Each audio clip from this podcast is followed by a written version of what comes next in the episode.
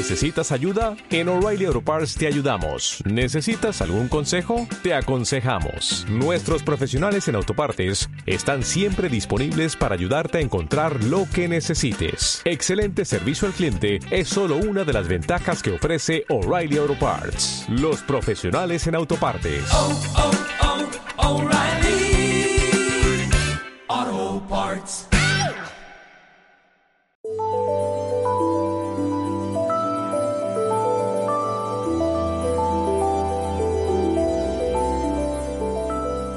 Hola, os damos la bienvenida a Vodcast, el podcast de la comunidad de Voz en español.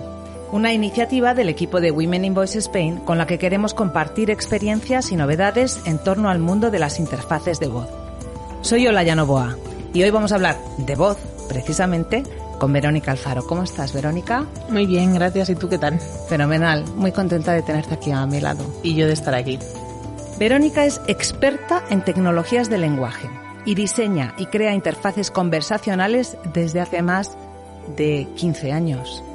Sí, un poquito de tiempo. En este campo, que somos todos, vamos, prácticamente adolescentes, tú estás en la veintena, no más. Bueno, ahí sí, llegando a la senectitud. Bueno, comentábamos que Verónica sabe además de un montón de cosas, ¿no? Sabes de lingüística, sabes de ciencias de la computación, de modelos estadísticos, de aprendizaje automático. ¿De qué no sabes tú? De muchas cosas todavía. De muchas cosas todavía. Trabajas en proporcionar herramientas que integran capacidades cognitivas en centros de contacto. Esto suena brutal. Lo de las capacidades cognitivas eh, me hace pensar un poco ya en, en el futuro inmediato. Bueno, en el fondo es eh, hacer la vida más fácil a la gente que trabaja en los contact centers, proporcionándoles herramientas de inteligencia artificial. No, que suena como que es algo que hacemos aquí todos los días, ¿no? Yo leí hace poco una entrevista que te, que te hicieron y que publicaron en Medium, en la que eh, decías que trabajabas diseñando e implementando modelos de procesamiento de lenguaje natural y conversaciones que optimicen el proceso comunicativo humano-máquina. A mí esta frase me pone los pelos de punta.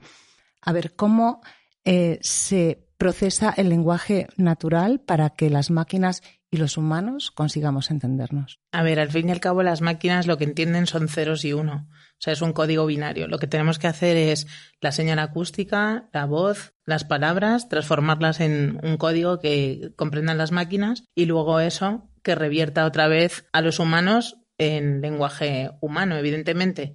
Las máquinas entre sí se comunicarían mucho más rápido que realizar luego el proceso de convertirlo hacia nosotros y que nosotros les podamos entender. Mm. Y hablábamos hace un ratito de procesamiento del lenguaje natural y, comprensión del lenguaje natural, que son dos términos que estamos manejando muy a menudo, pero que a veces no sabemos qué significan. Cuando hablamos de procesar el lenguaje natural, eh, ¿por qué es importante? ¿En qué consiste? ¿Y cómo podemos relacionar todo esto con las interfaces de voz? El lenguaje natural es eh, cómo hablamos, cómo expresamos. El procesamiento del lenguaje natural es que la máquina sea capaz de identificar estructuras del lenguaje y el understanding o la comprensión del lenguaje natural lo que hará es darnos un insight, una interpretación de esas unidades.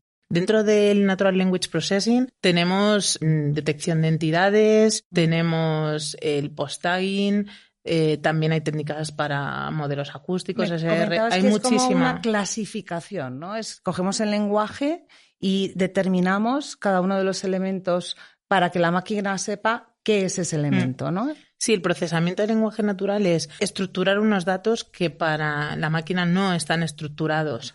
Ujú. Y, el, y la comprensión del lenguaje natural es realmente clasificar y darnos a nosotros un valor o transformarnos en una semántica que nosotros podamos comprender esos datos. Por ejemplo, podemos hacer procesamiento del lenguaje natural en un PDF, ¿vale? No hay voz, pero simplemente podemos querer o necesitar identificar unas unidades o unas entidades, unos conceptos, una semántica, una sintaxis. Y luego eso lo transforma. Eh, Si realmente luego queremos hacer que la máquina mm, nos devuelva una comprensión de qué está hablando el texto, ahí es donde sí que estaríamos hablando de comprensión del lenguaje natural. No es lo mismo decir aquí hay un sustantivo, aquí hay un adjetivo, que decir de aquí estamos hablando del color rojo. Es diferente, pues esa es la diferencia entre processing y understanding. Y estos son eh, dos campos en los que se ha avanzado muchísimo en los últimos años y es lo que ha permitido que ahora eh, una máquina cuando le hablemos y escuche nuestra voz nos entienda. Le hablamos, esa, ese, ese sonido se convierte en texto, ¿no? Exacto.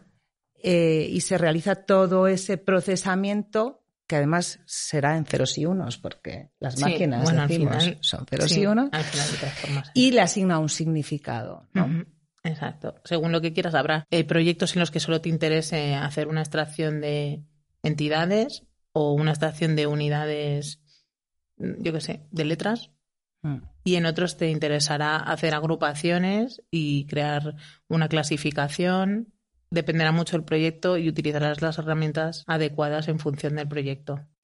Aquí también el idioma eh, es importante, ¿no? Porque eh, finalmente eh, estás trabajando sobre un idioma concreto.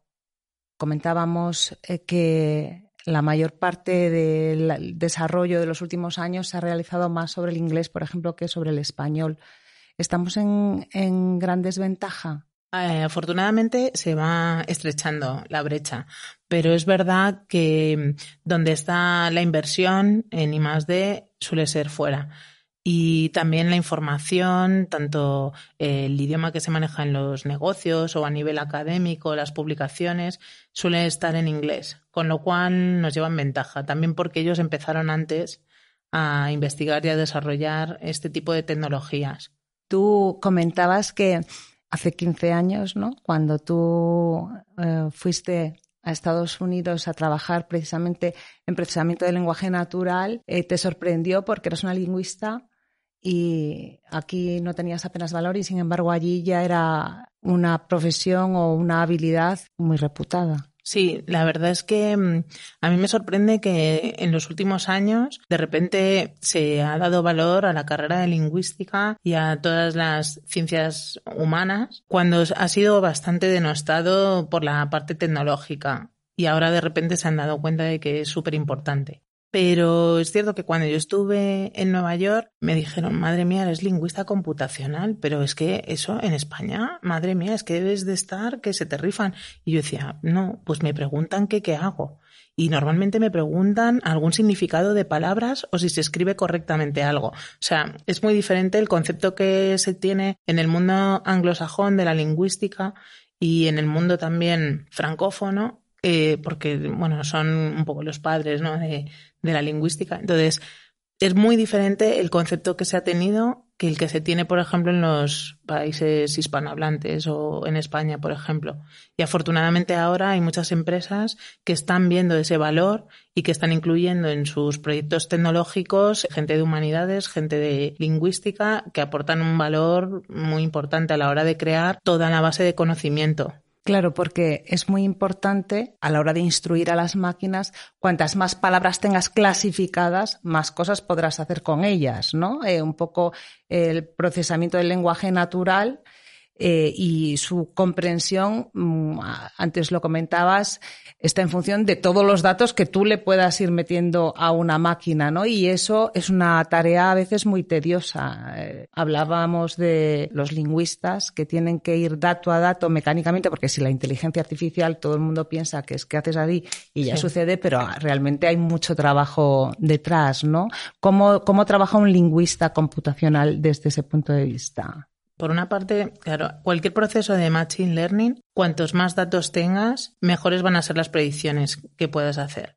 Y para preparar esos datos, evidentemente hay que estructurarlos, hay que convertirlos en algo que sea interpretable. En ese trabajo de convertirlos en algo interpretable están filólogos, están lingüistas, que lo que van a hacer es identificar el valor eh, o sea, como cribar la paja, coger el grano y dejar la paja a un lado y saber que realmente es relevante o semánticamente aporta un valor en, para luego extraer esa información. Bien. Una de las primeras charlas que, que se dieron aquí en Women in Voice precisamente fue la tuya y tú hablaste de IVR que son los sistemas de respuesta automáticos eh, en los que tú llevas eh, trabajando mucho tiempo. Y ahora a lo mejor esos viejos sistemas nos parecen rústicos, pero en realidad eh, se le pueden aplicar capacidades que los conviertan en, en, una ayuda mucho más sofisticada. ¿Cómo ha sido la evolución de los IVRs? Bueno, primero digamos qué es el IVR, que a lo mejor mmm, mucha gente, aunque seguro que los ha usado, no sabe de lo que estamos hablando. Pues el IVR es el sistema este que todo el mundo llama un sistema de atención telefónico y te acaba mareando, pasándote por 400 menús y diciéndote tres o cuatro opciones en cada menú y ya no sabes ni lo que quieres. Eso es la imagen clásica del IVR, o bien pulsa 1, pulsa 2, pulsa 3. IVR es Interactive Voice Response. El pulse 1, pulse 2, pulse 3 no es realmente IVR, es simplemente una interacción por una pulsación de tono.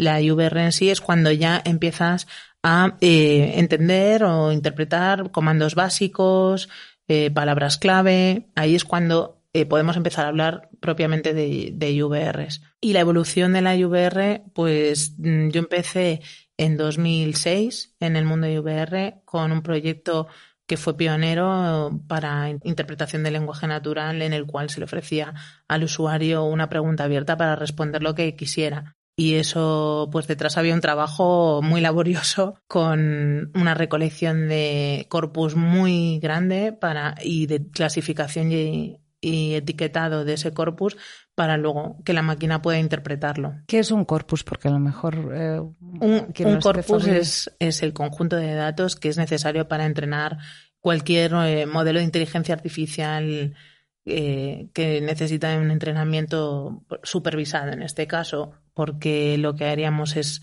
eh, recoger datos reales. En este caso, pues podría ser conversaciones o podría ser texto y lo estructuramos, lo clasificamos en función de los criterios que se han determinado y posteriormente eso pasa a un proceso de aprendizaje automático que consiste pues en segmentar esos datos en un conjunto de entrenamiento, un conjunto de validación y un conjunto al margen eh, que no, o sea, que no haya visto el, el modelo para poder hacer un testing y ver la precisión de las predicciones.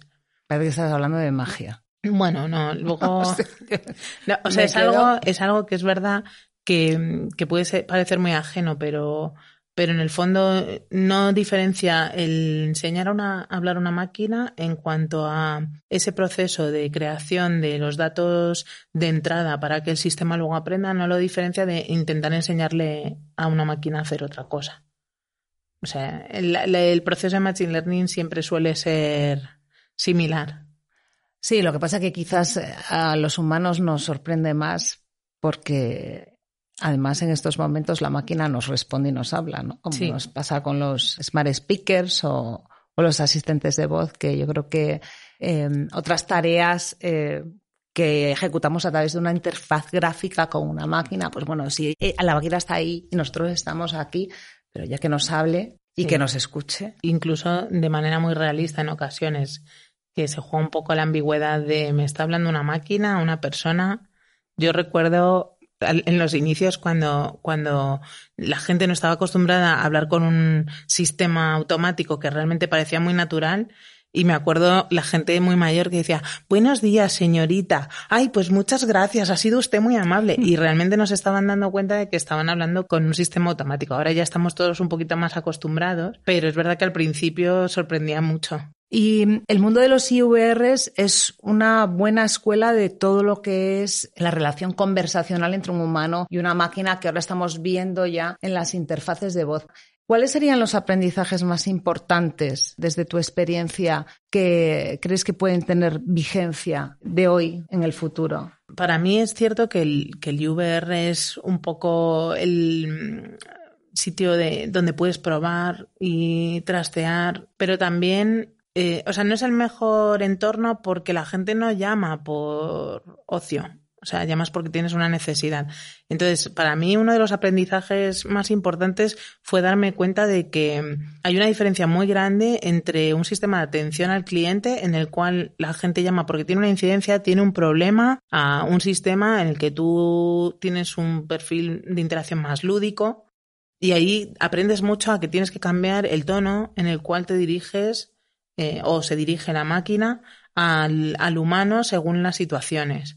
Y aprendes mucho de diseño conversacional dentro de una IVR, porque no es lo mismo estar hablándole de la promoción fabulosa, que es un descuento fantástico, a decirle, tiene usted una deuda y debe 50 euros y le vamos a cortar el servicio. Entonces, aprendes mucho de, porque se dan muchas situaciones y, y puedes tener más de 100 motivos de, de consulta dentro de, de un IVR cuando a lo mejor en una skill, como está mucho más orientado a una actividad concreta, la variedad de conversación está mucho más limitada a un objetivo. Más dirigida sí, también. Más ¿no? dirigida, exacto. Hablábamos también de Speech Analytics y de cómo esto mmm, está cambiando la forma en la que muchas empresas trabajan. ¿Nos puedes contar un poco en qué consiste el Speech Analytics? Bueno, no sé ni cómo se dice en español, la analítica. Analítica del, de, de, habla. Del o, habla. Sí, la traducción literal es analítica de habla, pero en el fondo sería interpretación de lenguaje, interpretación de conversaciones. Eh, las herramientas de Speech Analytics no es algo nuevo y se basan bastante y clásicamente se han basado en el texto.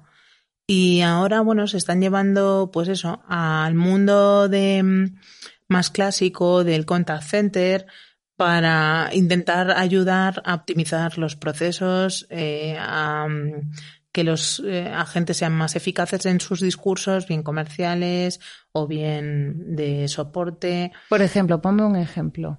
Por ejemplo, los agentes suelen tener un guion que tienen que seguir y hay algunos que, bueno, se salen de ese guion. Pues el saber qué agentes no están siguiendo el guion o no están siguiendo eh, eficazmente el discurso que quiere la marca trasladar, pues puedes mm, darles unos planes de formación y ayudarles a mejorar sus skills o sus habilidades. Eh, por ejemplo, hay, el contact center se estructura en función de las habilidades de cada agente y se crean grupos de agentes pues agentes que son expertos en incidencia, expertos en venta, expertos en X. Entonces, está bien que el cliente cuando llama reciba la mejor atención y que esos profesionales estén preparados para darla de la mejor manera posible. Las herramientas de Speech Analytics llevadas a este terreno permiten desde hacer auditorías a los agentes para poder, de una manera mixta, por ejemplo, humano-máquina, podrías entrenar modelos que hacen una primera valoración de, de, la gente de manera automática y luego una persona supervisar esa valoración que ha hecho la máquina. Entonces ahorra muchísimo tiempo porque si una conversación a lo mejor entre un agente y un cliente pudiera tener media hora o 40 minutos o 15 minutos, al supervisor tener ya unos topics o unas palabras clave de qué se está hablando en esa conversación. El agente ha dicho correctamente el saludo, el agente ha pedido los datos de identificación al usuario, le ha solicitado autorización para enviarle publicidad o volver a contactar con él. Todo eso, sobre todo en los tiempos que corren ahora de la privacidad, de uh -huh. la ley de protección de datos y todo eso, eh, las empresas tienen la necesidad de saber si sus agentes están transmitiendo correctamente toda esa información. Y lo puedes aplicar, yo entiendo que tú lo ves desde la perspectiva del contact center, que es donde tú trabajas, pero en el fondo lo que entiendo es que podrían analizar conversaciones y extraer también muchos insights, mucho uh -huh. conocimiento a lo mejor del propio cliente, simplemente eh, analizando, estructurando todas esas conversaciones y quizás buscando patrones o buscando situaciones. Eso quizás te podría permitir saber a lo mejor nuevos pains del cliente o Exacto, incluso eh, ofrecerle nuevos servicios en el caso de que en la conversación se detecte que, por ejemplo, te dice, no, pues es que no veo el fútbol porque no lo he contratado, no sé qué. Pues a lo mejor luego eso te puede servir para hacer una estrategia dirigida en la próxima vez que llame a, oye, pues sé que esto lo necesitas, te lo ofrezco. Te lo ofrezco. Mm. Nos quedamos ya sin tiempo, Verónica. A mí me gustaría saber un poco cómo llegaste tú hasta aquí, porque tú primero estudiaste lingüística, después te metiste en el tema de la computación. O sea, ¿qué, qué, qué idea loca pasó por tu cabeza hace 15 años para hacer esa trayectoria? Y muy brevemente, ¿qué le recomendarías a alguien que esté en este momento pensando en, en, dedicarse a la lingüística computacional? ¿Por dónde podría empezar? Pues yo llego a este mundo porque voy por donde me lleva la vida. es una respuesta fantástica. Sí, sí, sí. Entonces, bueno, me van surgiendo cosas. Yo realmente empecé filología hispánica pero uno de los profesores me dijo, tienes una capacidad de abstracción muy peculiar y de relacionar conceptos, ¿por qué no pruebas de hacer lingüística, que es algo nuevo que vamos a sacar? Digo, bueno, pues venga, voy a ver lingüística. Me encantó, la carrera me pareció súper bonita. Y luego yo tenía mucha inquietud de siempre de pues eh, comunicarme con las máquinas de una manera natural en vez de tener que estar metiendo un lenguaje artificial, eh, con lenguajes de programación complejos. Entonces yo decía, yo quiero decir, pues dibuja un círculo y que lo dibuje, y sin más, sin tener que hacer tanto lío. Claro. Entonces eh, me gustaba, me gustaba eso.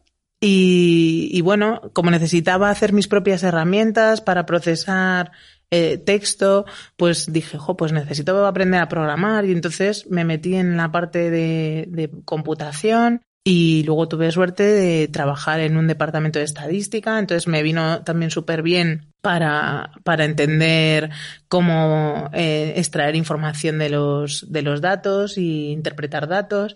Entonces me ha ido llevando la vida por ese camino. Incluso eh, realmente yo había descartado un poco dedicarme a la lingüística, por lo que te comentaba, que no encontraba un sitio donde poder trabajar de ello.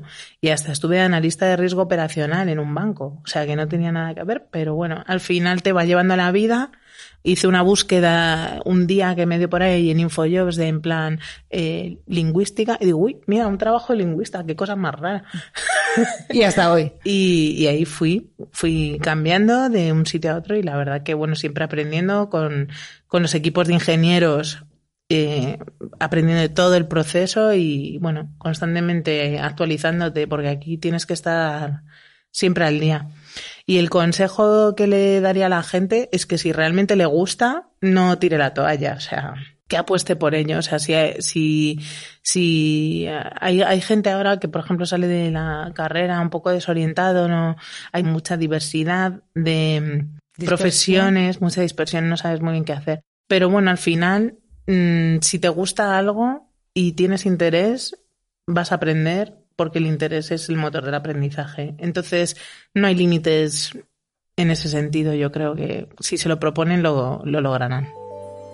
Pues muchas gracias, Verónica, por estar con nosotros. Muchas gracias a ti. Hasta aquí la conversación de hoy. Consulta las notas del podcast donde puedes encontrar información adicional y si te ha gustado, recomiéndanos. Muchas gracias a Google for Startups por facilitarnos la producción de este podcast y nos escuchamos de nuevo muy pronto aquí en Vodcast.